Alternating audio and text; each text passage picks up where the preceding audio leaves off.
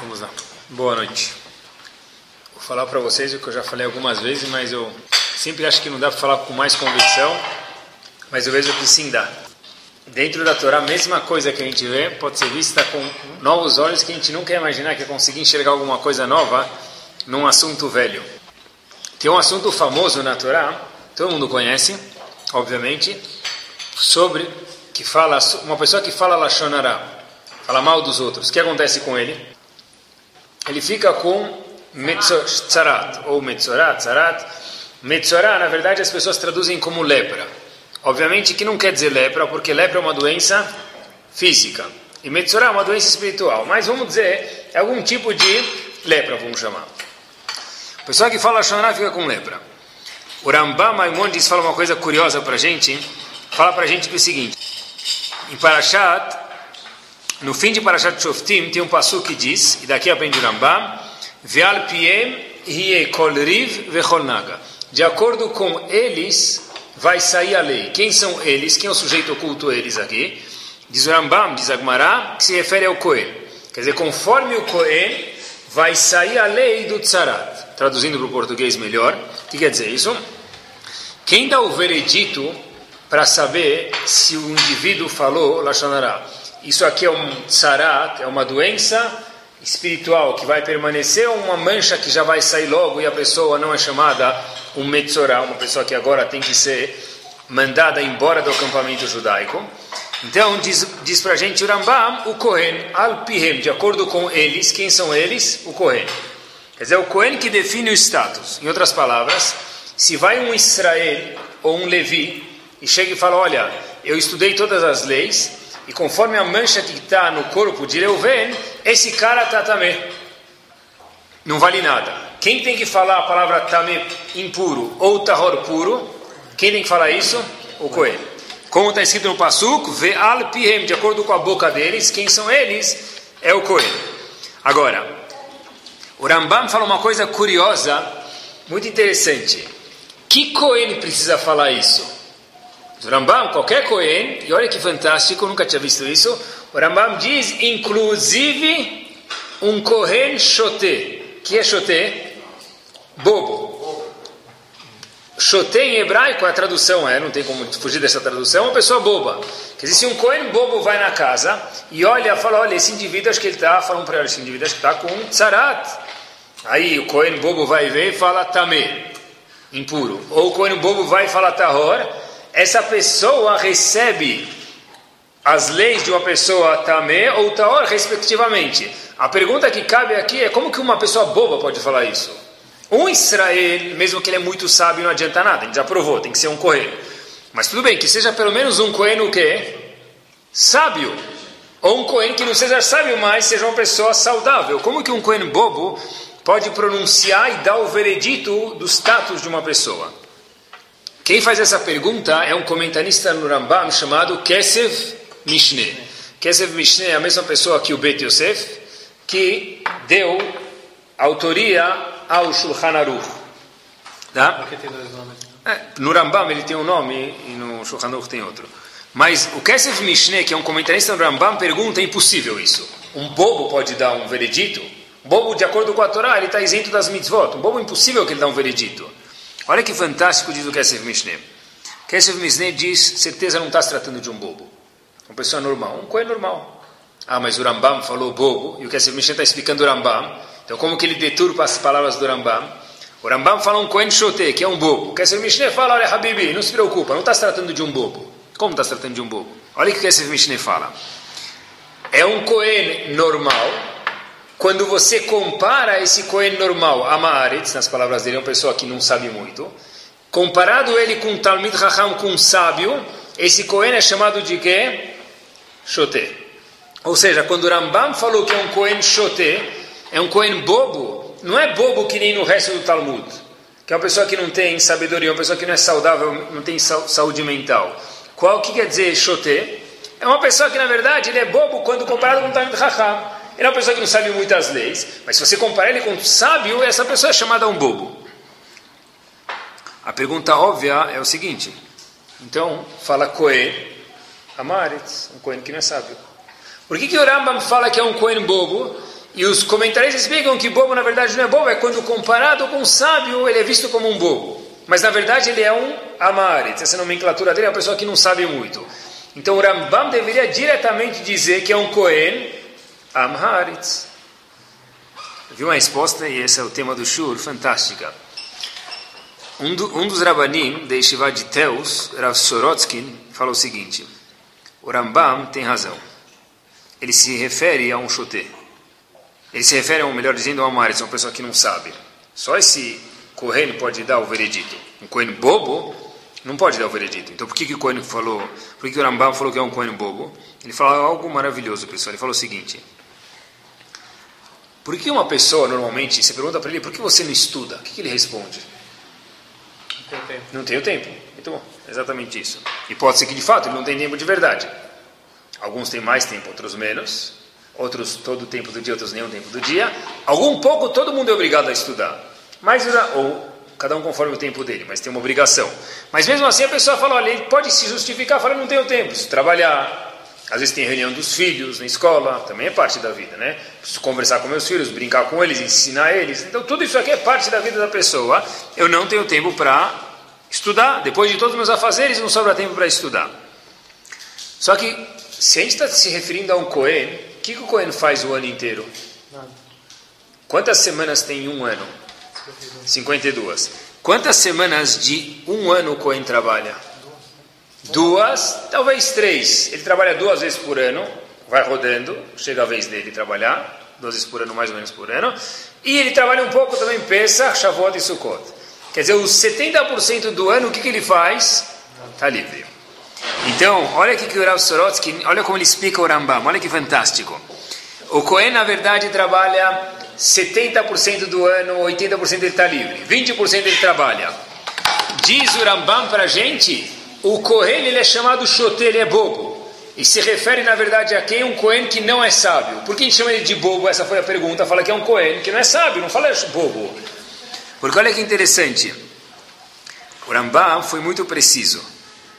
Um Cohen que tem tempo disponível, que ele tem oportunidade e ele não estuda, como eu chamo ele? Chote. Chote bobo.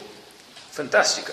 Na verdade, chote bobo que se refere a quem é o Amaritz, a nossa pergunta. Por que, falou, então, chote se refere a Amaritz, uma pessoa não estudada? Fala não estudada.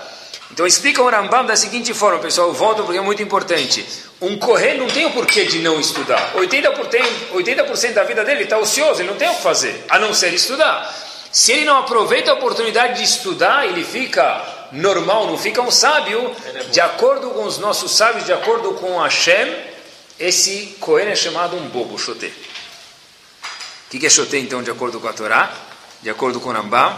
Uma pessoa que tem uma oportunidade e não utiliza essa oportunidade, o Rambam, que traz alachot, leis sobre toda a Torá, mais do que Shulchan Aruch, porque o código de leis não fala nenhuma alahá sobre o Betamigdash, porque hoje não tem Betamigdash. O Rambam diz, o Rambam traz leis sobre todo o Talmud. O Rambam define, na nomenclatura dele, diz a palavra shote, bobo, é uma pessoa que tem oportunidade de fazer alguma coisa e não a faz. Eu me lembrei, depois que vi esse Hidush, essa novidade, os nossos sábios dizem, shote zeameabed kol mashenotnim lo. Uma pessoa boba é aquela pessoa que perde o que dão para ela. Obviamente que se alguém dá dinheiro para a pessoa, ele abre a mão e deixa voar, e o vento levou, ele é um chote. Mas se uma pessoa tem uma oportunidade também de fazer alguma coisa, e ele perde ela, ele também é um bobo. Existe um argumento que eu já escutei algumas vezes, eu queria compartilhar com vocês. Eu escutei algumas pessoas falando, olha, tal pessoa teve muitas oportunidades na vida, e por isso que ele cresceu. Eu, Reuven falando, ou Sarah falando, não tive oportunidades na vida, e foi por isso que eu não cresci. Aonde eu não cresci? Socialmente, economicamente, familiarmente, etc. Qualquer monte de judaicamente, qualquer ente que for. Ele teve muitas oportunidades, está aí o cadeira dele, está agora sentado como presidente. Seja religioso, seja espiritual, seja de sucesso, seja de alegria. Eu estou no meu banquinho porque eu não tive essas oportunidades, eu não tenho nem cadeira, banquinho. E as pessoas perguntam, mas Rabino, por que Hashem fez dessa forma? Pronto, é boa. Óbvio, entre parênteses, cada um tem o mazal dele. mas por que, que essa pessoa tem muita oportunidade e eu não? Eu comecei a procurar na Torá e vi uma coisa muito curiosa, pessoal, para responder essa pergunta. Avram Avinu mandou ele tinha uma esposa antes de ter Sarah, uma das nossas, nossas matriarcas. Como chamava a primeira esposa de Avram Avinu? Hagar. Avram Avinu era casado com Hagar. Não, quer dizer, era, era a esposa dele que depois ele abandonou, né? Uma, é, uma concubina, mas era uma esposa. Tá bom, mas é uma esposa dele, né? Avram Avinu casou com Hagar. Sarah não tinha filhos, então ele não tinha problema. Nasceu Ismael, que era filho de Hagar, que é o bisavô de todo o povo do Oriente Médio, os árabes. De repente nasce Yitzhak, que é filho de Avram Avinu, com Sarah. Aí Hashem olha para a situação e não fala nada. Avram Avinu fala, qual o problema? Deixa Ismael morar na mesma casa que Yitzhak. O que, que Sarah fala? Eu não quero. Na minha casa com Yitzhak, eu não quero que se misture essa, permitam, gentalha, Ismael junto com ele. E obviamente que foi aí que Hashem falou para mandar Ismael e Agar embora. Então Avram vindo com muita dor de coração, teve que mandar Hagar, esposa dele, e Ismael embora de casa. Ele manda, só que vai mandar embora, onde que ela foi? Não foi para Manhattan passear no shopping, onde ela foi? No deserto. Ela foi no deserto, então Avram Avinu sabe que é muito quente, deu água e comida para Hagar, até que ela pudesse chegar até o próximo hotelzinho que tinha lá, ou pensão que tinha lá, sei lá, o albergue que tinha lá. De repente, a Torá conta pra gente que Hagar ficou desesperada porque a água acabou. Rashi logo pergunta no Rumash como que acabou a água. Abraão Avinu fez as contas daqui para lá. Muito bem, porque Ismael estava doente e o Rashi conta pra gente quando a pessoa está com febre, ele fica desidratado, ele soa muito. A gente tem tudo na Torá. Ele soa muito e ele bebe mais. Então Abraão Avinu deu 10 litros, ele consumiu aqueles 10 litros em vez de em 3 dias, em quantos dias? Um e meio. Eu estava mais um dia e meio no deserto, não tinha mais água. Comida estava pouca e a água não tinha. Hagar, essa primeira esposa, ficou desesperada. Entre parênteses, como que Yaakov, como que, agora eu vou perguntar, já que ela respondeu, como que ela, vocês falaram que, a gente falou que ela, ele bebeu mais água do que, do que Abraão imaginava, porque ela ficou, porque Ismael estava doente e por isso que acabou a água. Avram Avinu, na verdade, planejou certo, só que não levou isso em consideração. Eu vi uma pergunta interessantíssima sobre isso. Como pode ser? A Mara conta para a gente que até Yaakov não havia doença no mundo. Doença no mundo. Yaakov que pediu para a pessoa ficar doente, porque até Yaakov, a Gemara conta que a pessoa estava acordada e de repente caía no chão. Então Yaakov falou, por favor Hashem, dá um presente, Loleno, para a pessoa que ela fique doente, para que as pessoas pelo menos saibam que ele vai embora desse mundo e possam se despedir dele. Muito bem. Que esposa. Sará, olha que resposta interessante. Isso tudo, olha que forte, olha que forte a resposta. Isso tudo é quando a pessoa, o que, que ela faz? Uma doença do chamai, assim dizem os mefarshim, comentaristas, mas uma doença de Ainara, de olho gordo, essa doença tinha mesmo antes de Jacob. E foi aí que Ismael ficou doente, e por isso acabou a água. Voltamos, a água acabou, Agar fica desesperada, e de repente ela começa a gritar, ela não sabe mais o que fazer. Hashem atende ela e fala: Eu vou te dar água. Hashem vai fazer um milagre da água para ela no deserto. E dá água, e obviamente ela consegue chegar até onde chegar. Ishmael não morre e Hagar também não morre. Eu sempre li esse passuco, falei que na verdade Hashem fez um milagre e deu água para ela. Ou ele fez um milagre e deu água para o filho dela. Só que o passuco, olha o que o passuco fala, pessoal. Tradução, não precisa nem explicar nada. Vaifkach Elohim et Einea, vatere beirmai. O que quer dizer Vaifkach Elohim et Einea? Hashem abriu o olho dela e o que, que ela viu? Um poço de água. O poço estava lá ou não estava? Estava. Estava. Hashem abriu o olho dela e ela viu o poço. Não está escrito que Hashem criou o poço. Por exemplo, em relação a Cora, Hashem fez um milagre. Está escrito Hashem fez um milagre. Relação a Moshe Rabbeinu, Hashem fez um milagre. Está escrito Hashem fez um milagre. Aqui a água a mais que Hashem mandou no deserto está escrito vai ficar Hashem etene. Hashem abriu o olho dela. Quer dizer, a água já existia lá, só que Hashem só permitiu com que ela olhasse. Não foi um milagre. O poço já estava lá, Hashem permitiu com que ela visse. Eu aprendi daqui, pessoal, uma coisa interessante. Talvez muitas pessoas, não sei se é exatamente o mesmo número, mas tem provavelmente bem perto uma da outra, quase que a mesma quantidade de oportunidades. A diferença entre uma e outra não é porque Hashem fez um milagre e apareceu a oportunidade, é que alguns enxergam as oportunidades, enquanto que outras pessoas o quê? Não as veem. Quer dizer, aquela pergunta que a gente fez há um minuto atrás, olha, por que essa pessoa é favorecida? Ela tem um monte de chances econômicas, políticas, familiares, de shalom bait, etc e tal, e eu não tenho atzlachá nenhuma, eu não tenho, só, eu não tenho nenhuma chance, nenhuma oportunidade. A resposta, pessoal, é que a pessoa pode ter o mesmo número de oportunidades, só que Reuven estava sintonizado, enquanto que Shimon falou, não tenho oportunidade porque eu nunca abri o olho. E Hashem falou para ela, o poço já estava lá. Só que você não viu. Hashem abriu o olho dela e ela viu o poço de água. Quer dizer, quem está de olho aberto, o pessoal vê. Quem não está de olho aberto passa pela mesma situação e não vê. Pessoal, isso pode ser, mesmo monetariamente. Quantas pessoas falam, como que eu passei por aquela construção e não vi que estava tão barata e eu não comprei? E eu vi que está tão barato e não comprei. Como eu passei por aquele papel de investimento e estava na cara que aquilo era uma oportunidade e não comprei. Ou outra coisa que eu vou falar para vocês, que as pessoas dizem isso, como pode ser que aquele fundo, já escutei de algumas pessoas, que dava 10% ao ano, enquanto os outros davam 5, 6, 7, e eu não percebi. Aí o fundo quebrou. Eu tive a oportunidade uma vez de perguntar isso mesmo.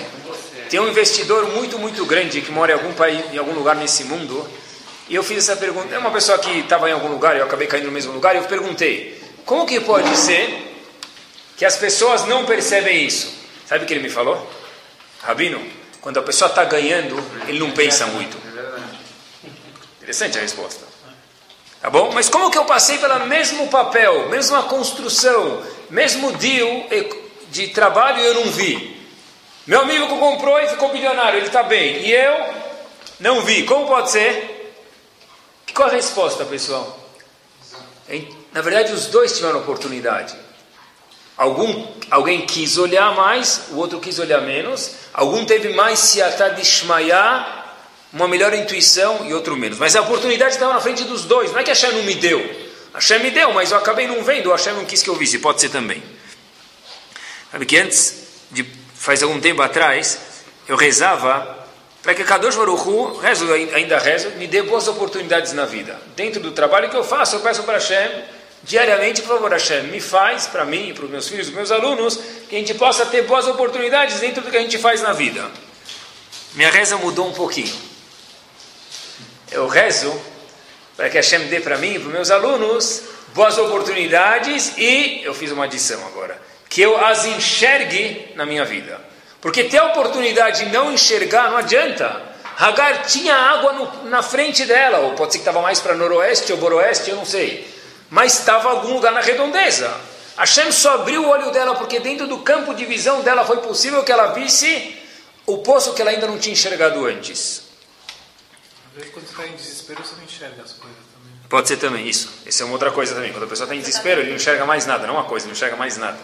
Nem, nem, nem o nariz dele não enxerga, pessoal. Como que eu não vi esse cliente antes? Puxa, agora eu estou vindo para um cliente, ele compra, ele paga tudo quase que direito. Direito não existe, é um mês. Mas ele paga tudo quase que direito. Puxa, eu estou trabalhando faz 20 anos, ou 15 anos, ou 10 anos no mesmo ramo. Como que até agora eu não achei esse cliente que está 10 quilômetros do meu trabalho? É isso mesmo, a oportunidade estava lá, às vezes a pessoa não enxerga. Mas a pessoa quis enxergar, que o não deu. Mas a oportunidade não é que ela cresceu agora, já estava lá. Algo do tipo, pessoal, já aconteceu isso muitas vezes. Como pode ser que eu nunca pensei naquele Shidur antes? Eu já escutei isso mil vezes, já falei para mim mil vezes também. Como pode ser? Esse, esse cara é um dos melhores meus amigos, tem quatro bons amigos meus. Esse é um dos meus amigos. E essa é uma pessoa também do, que eu conhecia muito bem, essa menina. De eles estão casados. Foi você que apresentou? Não. Você deu o quê? O golpe? Você não gostava dele ou dela? Por que você não apresentou? Eu nunca pensei nesse Shidur. Mas como você conhecia ele melhor do que ninguém ela melhor do que ninguém, como você nunca fez Shidur? Talvez eu não estava sintonizado. Mas eu nunca pensei, de verdade, nunca me preocupei com carinho no shidur dele ou dela. Talvez eu preocupei e a Kadosh não quis que eu ouvisse, pode ser também. Mas a pessoa, quando ela se sintoniza num canal, ela consegue enxergar muitas coisas que estavam na frente dela e continuam estando e a pessoa não vê. Olha que interessante, pessoal. Hoje em dia, em Estados Unidos, tem uma coisa chamada Torah Communications Network. É um nome muito bonitão, que quer dizer, traduzir para vocês. Estados Unidos tem um, algumas linhas de telefone, não é porque está ocupado, porque lá não ocupa, tem, quem tem PBX aqui, PABX, lá também tem. Mas tem alguns números de telefone para cada coisa. Por exemplo, tem alguém que estuda Gemara todo dia, uma página por dia. Essa pessoa liga para um número e automaticamente ele escuta a gravação daquele Dav de Gemara. Tem um outro número que tem, que é Alachot de Lashonara. Eu ligo e eu escuto um pouco de alguma Alachot de Lashonara naquele dia, dois minutos de Lashonara. Tem uma outra linha que eu posso fazer pergunta se isso é Lashonara ou não é. Quem inventou isso foi um indivíduo chamado Eli Teitelbaum. Faleceu já. O telefone existia já ou não existia? A oportunidade estava lá ou não estava? Alguém fez ela virar ouro, enquanto que outros talvez não viram. A oportunidade estava lá, mas alguns concretizaram o plano, outros não, pessoal. A China é um ótimo exemplo, isso mesmo. A China é um ótimo exemplo. Já estava lá, alguns, agora, antes alguns descobriram, hoje todo mundo já descobriu, né? Tá bom? Pessoal, olha algo que chega até a Allahá para a gente ver como que isso aqui é forte. Depois da última brachá do Birkat Amazon, isso tem uma influência prática também. Depois da última brachá do Birkat Amazon, a gente fala um texto muito curioso. Arachamanu, Arachamanu, Arachamanu, etc. Que Hashem dê Refuah Lema, que Hashem dê sorte, etc. Alguns pedidos a gente faz. A gente faz isso, graças a Deus, algumas vezes por ano. Alguns, conforme a barriga, algumas vezes por dia, tanto faz. Mas a gente faz Baruch Hashem algumas vezes por ano. Se vocês procurarem na Gemara, que é a fonte do Birkat Amazon, a Gemara em Brachot é a fonte do Birkat Amazon, não aparece em nenhum lugar esse texto Arachamanhu, pedidos para Hashem. Não aparece. Pergunta o Rafetz Chaim, quem, de onde veio essa adição e quem fez essa adição? Se não está no Talmud, que é a fonte do Birkat Amazon, por que a gente faz esses pedidos no fim do Birkat Amazon? Olha que curioso, o pessoal diz o Rafetz Chaim, porque é uma oportunidade, é o que a gente está falando agora. Depois de fazer toda e qualquer brachá, toda e qualquer mitzvah é uma oportunidade para fazer um pedido para Hashem. Diz o Havetz Haim, porque justo no Birkat Amazon? Birkat Amazon é a única mitzvah, única brachá que tem da Torá. Então, já que é a única brachá que tem da Torá, e depois de fazer uma mitzvah, é uma oportunidade de fazer um pedido para Hashem, por isso, só por isso, adicionaram aquelas 25 linhas extras de pedidos que a gente faz no fim do Birkat Amazon. Apesar que, repito, essas linhas não constam no Talmud. Quer dizer, é uma oportunidade, se é bobo, você vai perder ela. Daqui a gente aprende uma lahá. Depois que eu faço uma mitzvah, eu faço um pedido. Por isso, talvez, também existe o conceito que depois que a mulher acende a vela de Shabbat, que ela faz? Pedido. Faz um pedido. A mesma coisa existe depois de uma, antes de uma verá. Se uma pessoa está com muita vontade de falar mal do vizinho, da vizinha, do amigo ou da amiga, com muita vontade, eu vou lá e literalmente, trach, mordo a língua. Aquele momento virou um eitratzon, uma oportunidade para que eu faça um pedido para Hashem. Quando eu fiz uma mitzvah, eu posso fazer um pedido para Hashem, especialmente quando eu deixei de fazer toda e qualquer haverá, que mesmo que o meu vizinho para ele é fácil, para mim é difícil, eu me segurei de fazer, esse momento é o momento de fazer um pedido para Kadosh Baruch uma oportunidade de não perder ela. Eu vi uma história, pessoal, interessantíssima.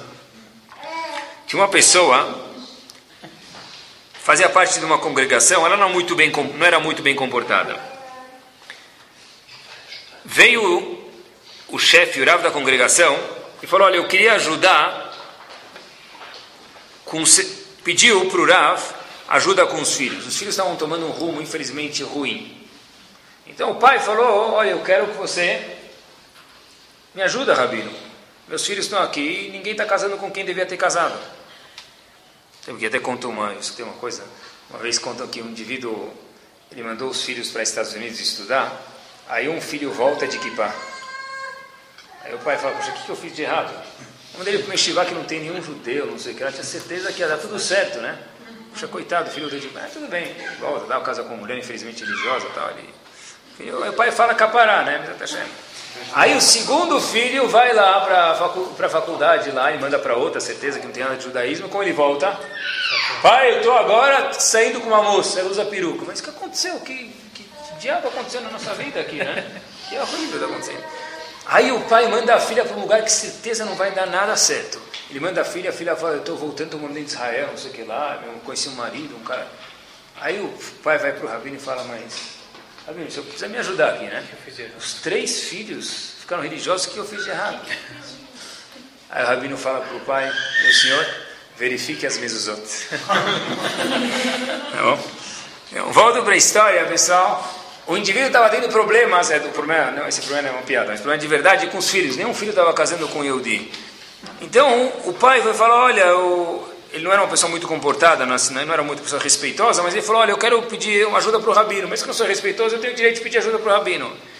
O rabino chega e fala, olha, meu amigo, eu vou te contar uma, uma coisa que o Hafetz Haim me falou. O Hafetz Haim conta que havia um médico que tinha a cura de uma enfermidade muito rara, que podia salvar muitas pessoas e salvava. Então o que o médico fazia? Ia de cidade em cidade, passando e entregando essa cura. O médico estava indo de uma cidade para outra, de repente aparece um bando de ladrões procurando dinheiro. Esse médico não tinha muito dinheiro, ele tinha cura, as pessoas davam uma moedinha aqui, uma moedinha lá, o que, que tinham dinheiro naquela época? Ninguém tinha nada. Então, o ladrão chega para o médico e fala, olha, o senhor me dá dinheiro ou vamos... Mas o médico falou, olha, eu não tenho, eu tenho aqui dois, três dólares, eu não tenho que dar para você.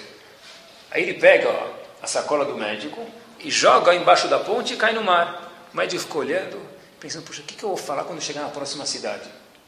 Eu sou o famoso médico com a cura. E agora a cura foi por, literalmente, água abaixo. O médico chega na próxima cidade e ele fala para a assessora, infelizmente, teve uma pessoa que me roubou e eu perdi a cura. Agora eu tenho que fazer tudo de novo. Vai demorar as pessoas que estão enfermas, eu não enfermas, eu não tenho como curar elas. Todo mundo fica sentido de verdade e fala, puxa, mas eu estou com meu filho aqui no colo, não tem como. O médico fala, não tem a solução. Mas teve uma pessoa que sofreu mais quando estava naquela fila. Quem era? O próprio ladrão. O próprio ladrão estava na fila com o bebê na mão. E ele, quando jogou a sacola do médico, não entendeu que estava jogando a cura do próprio filho no lixo. Esse pai, que era o ladrão, esse daqui fala: Puxa, olha, eu joguei a cura do meu filho aonde? No lixo. Diz o Rav, é meu amigo, você tinha a cura na tua mão. Mas quando cada vez você voltava para casa e falava mal da comunidade, falava mal do rabino, agora como pode ser que o mesmo rabino agora vai falar com teus filhos, eles vão escutar ele? Você tinha a cura na tua mão e jogou ela no lixo. Você tinha a oportunidade na tua mão e jogou ela no lixo, pessoal. Eu acho que tem palavras que a gente devia tentar tirar do nosso vocabulário. Por exemplo, eu deveria, eu poderia, eu gostaria. Todos esses dias, o que, que é? Se você deveria, faz. Eu deveria ter estudado mais. Então senta agora e estuda o que você pode. Eu deveria, mas eu não faço nada agora. Então esse deveria é tudo blefe, não é nada. Eu poderia, eu gostaria. Se você gosta, na verdade, eu devo, eu gosto e eu faço. Palavras como essa deveriam ser tipo como se fosse um vocabulário, um palavrão para a gente. Eu deveria, eu gostaria, eu faria. Eu devo, eu gosto e eu faço. Tem que trocar isso, pessoal. Hoje em dia chamam uma pessoa assim, como chama-se nos livros de psicologia, são as pessoas de devo, posso e faço, em vez de deveria, poderia e faria, é de proativo. É isso mesmo. Ser uma pessoa que aproveita as oportunidades, hoje em dia na psicologia moderna, seria chamar ele de uma pessoa proativa. Algumas pessoas, hoje é, também é famoso isso, tendem a culpar o que elas são hoje. Quem que elas culpam? Meus pais. Eu sou assim por causa dos meus pais. É, eu sou assim por causa dos meus pais. Se meus pais fossem assados, eu seria assada. Isso é verdade. Isso pode até ser verdade, pessoal.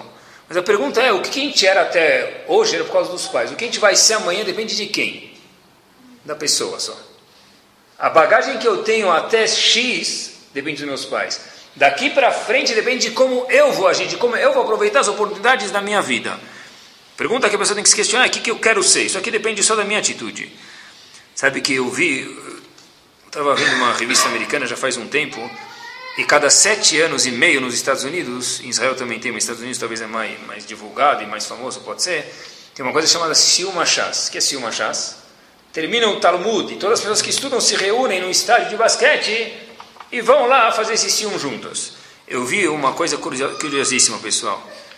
Eu vi lá, tem uma foto da estrada em Nova York, e estava, é uma coisa tão famosa, que no meio da estrada estava escrito Silma Chassa direita, numa bifurcação. E do lado esquerdo estava escrito o quê? Racetrack. Racetrack é como se fosse Jockey Club. Do lado direito tem o quê? Silma Chassa. Do lado esquerdo o que, que tem? Corrida de cavalo. Aí eu comecei a pensar, puxa vida, essa é um... aconteceu lá. Mas na nossa vida, quantas vezes eu posso escolher entre ir para um Silma Chassa e para uma corrida de cavalo? Quantas vezes eu posso escolher para os meus filhos algum tipo de silmachás, cada um exemplifica do jeito que for pessoal para ele, e algumas vezes eu posso mudar isso para o quê? Corrida de cavalo. A pessoa escolhe na oportunidade de bifurcação aonde ele quer parar, pessoal. A maior prova disso são quem? Os Kohanim Levi. Uma vez perguntaram para o Hafetz Haim, se encontrou com o Rav Shimon Shab, foi uma história muito famosa, que se não era que fique agora mesmo, porque ele é muito importante e passaram um Shabbat junto, e Rav Shimon Schwab conta que Ravetz Chaim, o ilustre Chaim, perguntou para ele, Rav Schwab, você é Cohen, Levi ou Israel? Rav Schwab não entendeu nada porque era aluno dele já há anos. Falou, Rav, eu sou Israel. Ravetz Chaim falou para ele, ah, eu sou Cohen. Ele falou, sou, e daí? Hazakal Baruch. Kohanim, o que, que é? Pecata Kohanim agora, e daí? Aí o Ravetz Chaim pergunta para o Schwab, Sabe por que você é Cohen? Por que eu sou Cohen e você não é? Então Rashab responde para o Chavetz Haim, que era Cohen. Você é Cohen porque teu pai era Cohen e eu não sou Cohen porque meu pai não era Cohen. Chavetz Haim pergunta mais uma vez, e por que você, por que meu pai era Cohen e o teu não era Cohen? Então ele vai para meu avô, bisavô, etc e tal, até chega lá em cima. E pergunta o Chavetz Haim lá em cima, por que teu avô era Israel e o meu bisavô, tataravô era Cohen? Porque, diz o Ravetz Haim, porque milhares de anos atrás, quando houve o pecado do bezerro de ouro, quantas pessoas participaram desse pecado? 3 mil pessoas. De um povo de 2 milhões de pessoas, 3 mil participaram somente desse pecado do bezerro de ouro. Só que Moshe Rabbeinu levantou a bandeira e falou assim, Mil Hashem Elai. Quem é do time, do fã-clube de Akadosh Baruch de Hashem, se junte a mim. E quem está na dúvida, fica do lado. Quem se juntou a Moshe Rabbeinu? Os Koanim e os Levi. Por isso diz o Rav Haim para o Shimon Sabe, nem eu quero te fazer sentir mal, porque você e eu sou Cohen. Não é isso. Estou querendo mostrar como às vezes alguma decisão na vida pode influenciar por milhares de gerações ou para a eternidade. Porque até hoje quem é Cohen ou Levi é só por causa disso, porque o tataravô dele lá atrás falou, eu encosto no time de Hashem. E eu, meu tataravô não falou isso, por isso que eu, falando de mim mesmo, até hoje sou Israel. E nunca vou conseguir mudar. Por quê? Porque na verdade, meu tataravô lá atrás, mesmo que não participou no bezerro de ouro, ele não falou: olha, eu não tenho certeza, eu estou na dúvida, eu não vou participar desse time de Hashem. Quem participou era o que? 3 mil pessoas participaram. Chamado Erevrav. É um grupo que saiu do Egito, eles que incitaram o Retaeg. Mas eles, eles são hoje? Ah, é hoje parte do, de Israel. Chefe de Israel. Mas os Koanim Levim são aqueles que tocaram no Pix, na bandeira e falaram: Eu sou 100%, eu sou torço do time de Hashem, sou torcedor roxo do time de Hashem. Esse torcedor roxo do time de Hashem virou Cohen e Levi, o resto não. Também eles escolheram estudar e não trabalhar. Depois disso. Tá bom? Não, já tinha, mas quem continuou sendo Cohen e Levi era só quem falou Milashem Elai. Tá bom? Isso tudo dependeu de uma decisão. Então, Ravetz Haim fala: olha quanto uma decisão na vida pode mudar para sempre. O que, que Hashem fez, pessoal? Isso aqui é uma coisa importante para a gente lembrar. O que Hashem fez antes de destruir Sodom e Amorá, Sodom e Gomorra? O que Hashem fez? Logo antes de destruir, o que ele fez? Lembrar, ele avisou, mas antes de decidir, fiz a pergunta mal feita, você tem razão. Antes de decidir destruir, o que ele fez? Hashem, quando não tinha certeza ainda, ainda dava para negociar, mandou anjos na casa de Lot.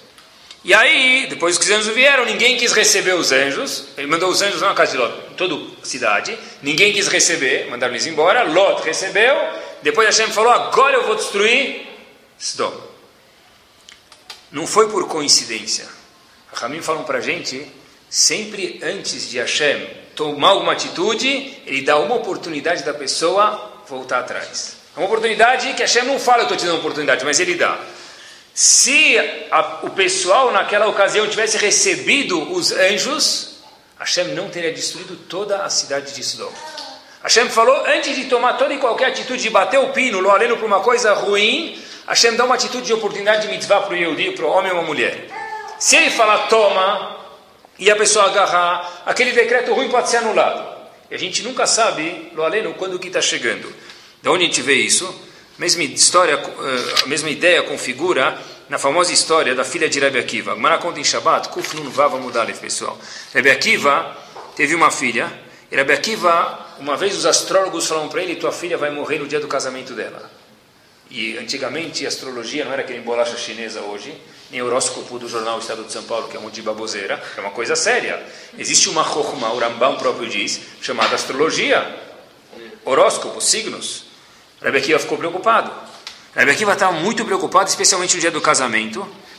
E Rebbe Akiva, de repente, vê, a história conta que depois do casamento, a filha foi lá e estava indo embora da festa e tal, e tirou o grampo da parede, não tinha antes é, armários para colocar grampo e, e bob, e tiara, etc. E tal, então colocava no meio entre um tijolo e outro. Ela tirou que ela vê uma cobra morta. O grampo tinha sido fincado no olho da cobra que morreu. Perguntou a Akiva, o que, que você fez? Você devia morrer, é uma prova, essa cobra ter te picado, como os astrólogos falaram, o que, que você fez? Então ela conta que veio um pobre, me pediu comida, e era, eu era calar, eu podia falar, vai pedir para o convidado, eu estou agora no medo do, tirar foto e filmar, agora não é hora de dar comida.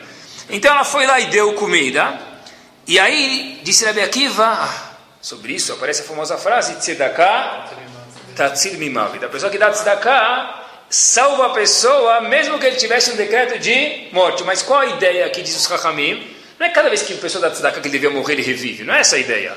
Mas a ideia é que se lo aleno a pessoa deveria acontecer uma coisa ruim, e Hashem sempre antes de dar o, o veredito ruim, ele fala, olha, está aqui, eu vou te dar mais uma chance. Se a pessoa pega essa chance, que nem o caso de Sodom, Hashem fala, olha, você está salvo. Se a pessoa não toma essa chance, essa oportunidade, a pessoa pode perder. Quer dizer, a gente vê que a gente nunca sabe qual a oportunidade. Pode ser que isso aqui, na verdade, é a oportunidade da nossa vida. O Berishkai até fala uma coisa interessante. Como fala, lo aleno morte, ele traz o nome do Hidá. Como se fala morte em hebraico? Mavet. Tzedakah, tzadik, tzadik, tzedakah. Se eu colocar na palavra mavet, que lo é morte, a palavra, a letra tzad, que se refere a tzedakah, o que, que forma? Mitzvat. A pessoa com uma mitzvah de tzedakah tá, transformou o mavet, a morte dele, em uma mitzvah, porque a mitzvah salvou ele, lo aleno, daquilo. Quer dizer, na verdade, às vezes pode aparecer uma oportunidade de tzedakah, ou de estudar, ou de ensinar alguém, ou de dar uma boa palavra, ou de não falar Lashonará, ou de fazer uma brachá antes de comer, e a pessoa fala, estou cansado. Talvez aquela mitzvah era o espado enjuvenescimento. Era a fonte da longa vida, essa mesmo. Muitas pessoas já viram chinelos, pessoal.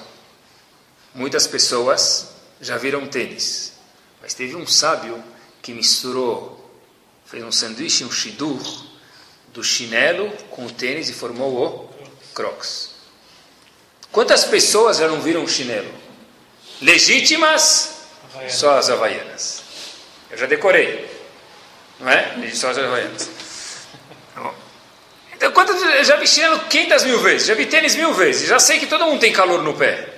Mas eu nunca pensei em somar um chinelo plus um tênis que de resultado dava um crocs. Algum sábio fez isso. E até hoje está desfrutando dos lucros do que vendem por aí. Tá bom? Deve ter muita imitação. Mas é isso. Mas alguém inventou isso, pessoal. Porque inventou, na verdade, as oportunidades estão lá. A pessoa precisa ter se Ishmael e querer olhar, sintonizar para achar as oportunidades e juntar elas. Olha que curiosidade, pessoal.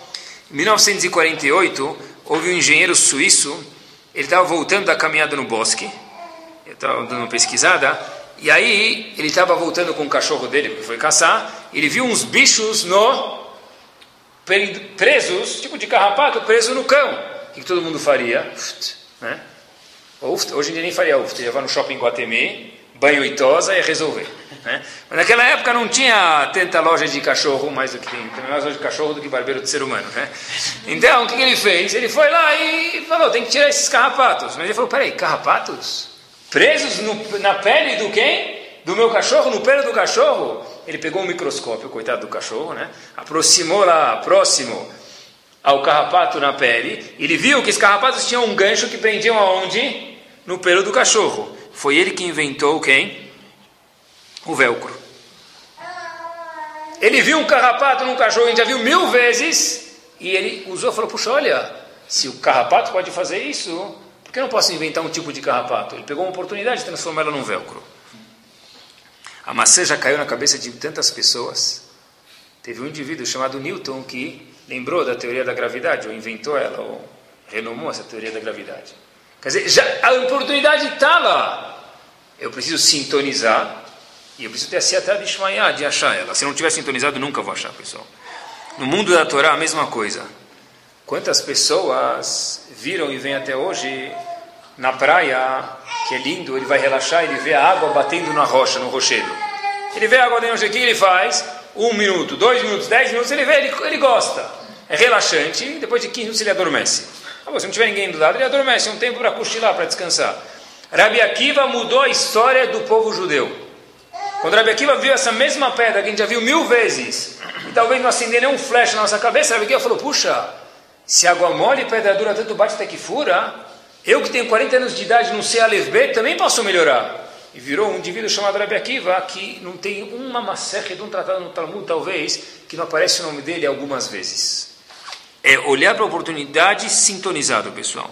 Dá para aplicar isso com a família, com os filhos em casa, pessoal. E parece, conforme as pessoas dizem, e minha barba branca já está começando a me dizer, que o tempo passa rápido. É verdade, o tempo passa rápido. Outro dia estava olhando as fotos da, do, do, meus filhos. Eu falei para puxa, eu nem lembrava que meu filho tal era assim, que ele era gordinho, era careca, era cabeludo. Eu nem lembrava. Eu nem lembrava dele assim. E você vê, as fotos passam. A oportunidade de ter um bebê na tua casa, hoje, Bezat Hashem que venha outro depois para substituir, entre aspas, esse, mas esse bebê de hoje, daqui a pouco passa como um flash, ou mais rápido que um flash, não vai mais ser um bebê. Hoje ele está bonito que ele está engateando, amanhã ele já está andando, e a semana que vem ele não quer mais nem saber de você. E se você não aproveitar a oportunidade agora para jogar futebol com ele, ele não vai querer jogar futebol com você daqui a 20 anos. A 20 anos ele vai falar, pá, me dá, manda dinheiro, só, né? né? O cartão de crédito, sei lá, vão inventar depois. Então, na verdade, essas oportunidades em tudo na vida tem que aproveitar, porque a oportunidade, não volta de novo. E o Rambam falou que a pessoa que tem oportunidade e não aproveita, como ele é chamado, Xoté, um idiota de acordo com a Torá. Falando em invenções, me permitam, isso tem uma frase muito boa. Tem o famoso BlackBerry. Olha que frase ótima, pessoal. Acho que devia fazer uma propaganda com isso numa revista. Eu uma pessoa está, falou isso, não é, um, não é um, bom comercial, não é uma pessoa que trabalha com marketing, mas deveria ser. Olha o que ele falou sobre BlackBerry. É um aparelho que aproxima os distantes, mas distancia aqueles que estão próximos. Eu repito, essa frase é o melhor resumo de tudo. É um aparelho que aproxima os distantes, Brasil com a China, mas distancia pessoas que estão a dois metros de distância uma da outra. Melhor do que isso é impossível. Tem que aproveitar o agora, pessoal. O Ibn Ezra, um dos comentaristas no, no, no Humash, eu não sabia que ele era um poeta, mas olha que, olha que lindo que ele fala uma frase. Avar Ain. O passado, Raya, já foi. Ve'atid Adain. O futuro ainda não chegou. Ve'aovei o presente, que é Eref Ain. Passa como um piscar de olhos. Repito, repito. Avar Ain. O passado já foi. Ve'atid Adain. O futuro ainda não chegou. Ve'aové, o presente que é Ain, passa em um segundo para o outro. Quer dizer, a única coisa que a gente pode aproveitar é o quê? O presente. Gorme Vilna, antes de falecer, começou a chorar. o que aconteceu? Gorme Vilna falou, porque hoje, com 5, 10 dólares, eu tenho a oportunidade de comprar um tzitzit, colocar embaixo da camisa e a cada segundo fazer uma mitzvah da Torá. Eu, Gorme Vilna, se eu der todo o meu mérito que eu tenho, para daqui um minuto, quando eu falecer, falar para Hashem, eu vendo todo o meu mérito para ganhar um tzitzit, eu não vou poder. E aqui no Olam é nesse mundo com 10 dólares, a cada segundo se cumpre uma mitzvah da Torá sem pensar nela. Por isso que ele chorou, porque daqui a um segundo, ele não vai mais ter, um minuto, não vou mais ter oportunidade hoje eu tenho. Terminando, pessoal, isso vale também nas relações entre pessoas, como a gente mencionou um pouquinho, mas eu queria falar para vocês uma coisa, que às vezes muitas vezes eu escuto, as pessoas falam, olha, puxa, eu deveria, aquela coisa que a gente chamou de palavrão, há minutos atrás, ter ensinado meu filho a fazer isso, eu deveria não ter é, acostumado meu filho mal, não deve, eu deveria ter, mesmo religiosamente, acostumado meu filho a tal coisa, e hoje eu já não consigo mais. Hoje eu não consigo mais, ele não quer mais saber de mim. Tem coisas na vida que se passou a oportunidade, nunca mais volta.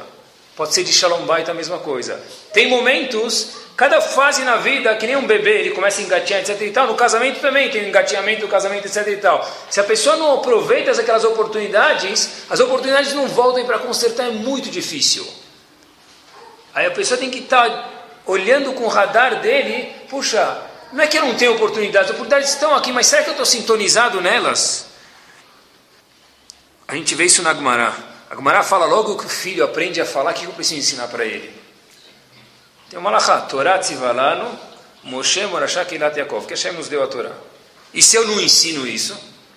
Diz a Gumará, Keilo covrou. É que nem que se o pai estivesse enterrando o filho dele. Pergunta Kadosh Libraha, é como se estivesse enterrando o filho dele, porque ele não falou um passo quando ele aprendeu a falar? Ensina o passo a semana que vem, ensina o passo daqui três anos. É que nem enterrar o filho? Desravou é algo fantástico, pessoal. Quando a pessoa tem uma oportunidade, e cada oportunidade tem um momento certo e a pessoa não aproveita isso, é que nem tivesse enterrado o filho. Porque ensinar o filho com 10 anos, Torá se falar no Moshe, não é igual no momento inicial. E por isso que diz Ravou e os Rahamim falaram exatamente é que nem tivesse enterrado ele. Porque tem coisas que amanhã, quando teu filho tiver 10 anos, ele não vai mais querer saber. E 15 certeza não vai querer mais. Tem momentos, é que nem uma argila.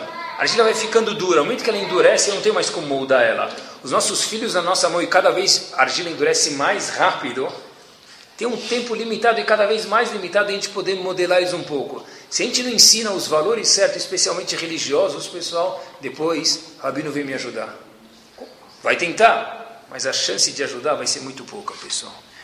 Terminar com uma história, a gente vê com oportunidade, se ela é tomada, ela vale para sempre. História se passa no caminho de Mansi. Mansi é como se fosse Campos de Jordão, só que é uma cidade gigante, judaica e não judaica, perto de Nova York.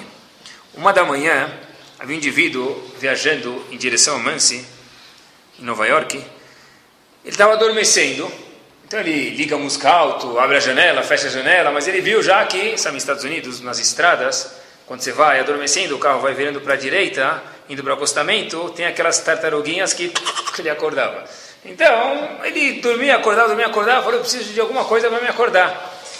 Ele vê uma placa no meio da estrada escrito Hot Coffee café quente. Ele fala, puxa vida, vamos tomar uma e ver que se ajudar. Ajudou. Ele entra na loja e, no meio da estrada, e estava de equipar, então o caixa lá fala para ele o quê? Shalom. Até aqui eles chegaram, né? Aí, esse indivíduo estava adormecendo e falou, Shalom, Alechem. Aí o israelense estava no caixa e falou, vocês americanos não falam, não sabem nada. Nem fala hebraico, não sabe? de fato, que americano em hebraico deixa um pouco a desejar. Ele falou, olha, nem fala hebraico, você não sabe? Aí o indivíduo, vamos chamar de Reuven, pergunta para o caixa israelense, mas por quê? Shalom Alechem, eu sei que está com sono, mas quantos, quantos caixas você está vendo aqui? Um ou dois? Shalom o quê?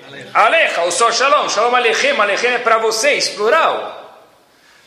Aí Reuven logo pensa, fala, tá certo? Talvez ele não sabe falar hebraico, mas dessa vez eu estou certo diz Reuven para o caixa israelense. Por quê? Eu não estou falando shalom só para você, eu estou falando shalom para quem? Para você e para os anjos que rodeiam você. Todo Yehudi, homem ou mulher, tem anjos protegendo ele, andando com ele. Shalom Alechem é oi para vocês, é você, ser humano, junto com os anjos. Ah, ele falou, tá, malachim Deu o café dele e falou, Ruh Minhon. Em português bem claro, vai daqui. Esse indivíduo Reuven, história aconteceu exatamente assim, fazia esse percurso algumas vezes por semana. Só que nunca, quase nunca, voltava uma da manhã. Um mês depois, ele de novo volta, só que ele já estava já agora somer se apoiando no café quente, porque ele sabia que queria ter esse café quente. Então ele volta lá, ele estava cansado, então ele para de novo, o indivíduo fala para ele shalom, e ele fala shalom aleichem de volta. O israelense do caixa fala para ele, olha, eu estou te procurando faz um mês. Aí o Rav falou, chuva aqui, o que aconteceu? E o indivíduo israelense, está escrito na história exatamente assim, falou para o Reuven, Você acabou com minha vida. Aí o cara falou, o quê? Eu paguei o café, o que aconteceu? Falou, não. Falou, vocês, seus mahachim, acabaram com minha vida. Vocês, seus anjos, acabaram com minha vida. Aí o, esse indivíduo, esse Rav, perguntou para ele, mas o que, que, eu fiz? Falou, lembra que você veio outra vez passada e falou Shalom Aleichem, cada pessoa tem os malachim? Desde aquela vez veio para cá, eu não sei porquê, cada vez que eu vou comer meu sanduíche, era a minha janta preferida à noite, no meio aqui da estrada sozinho, eu comia toda noite um pão, uma baguete, com presunto e queijo suíço. Cada vez que eu vou comer, eu lembro dos teus anjos me seguindo, eu não consigo colocar na boca porque eu sei que isso está errado. Sheri, acabou com minha vida. Na verdade, esse indivíduo falou: graças a Deus, eu ganhei tua vida, não acabei com tua vida. Não falou isso para os israelenses para não apanhar, mas ele pensou nisso. Onde a gente vê, pessoal, que a oportunidade está lá. A gente tem que sintonizar, e aí Bezerra Hashem, Hashem vai fazer isso aqui florescer. Que Bezerra Hashem a gente possa ser o contrário do que Rambam falou de chote, de bobo, que não aproveita as oportunidades de ser raham, olhar amanhã já e ver que as nossas oportunidades estão na nossa casa, estão no nosso bairro, estão nas nossas sinagogas, no nosso trabalho, aonde for, utilizar delas e que Hashem, Bezat Hashem, dê siatad e dê sorte para que essas oportunidades produzam frutos bons.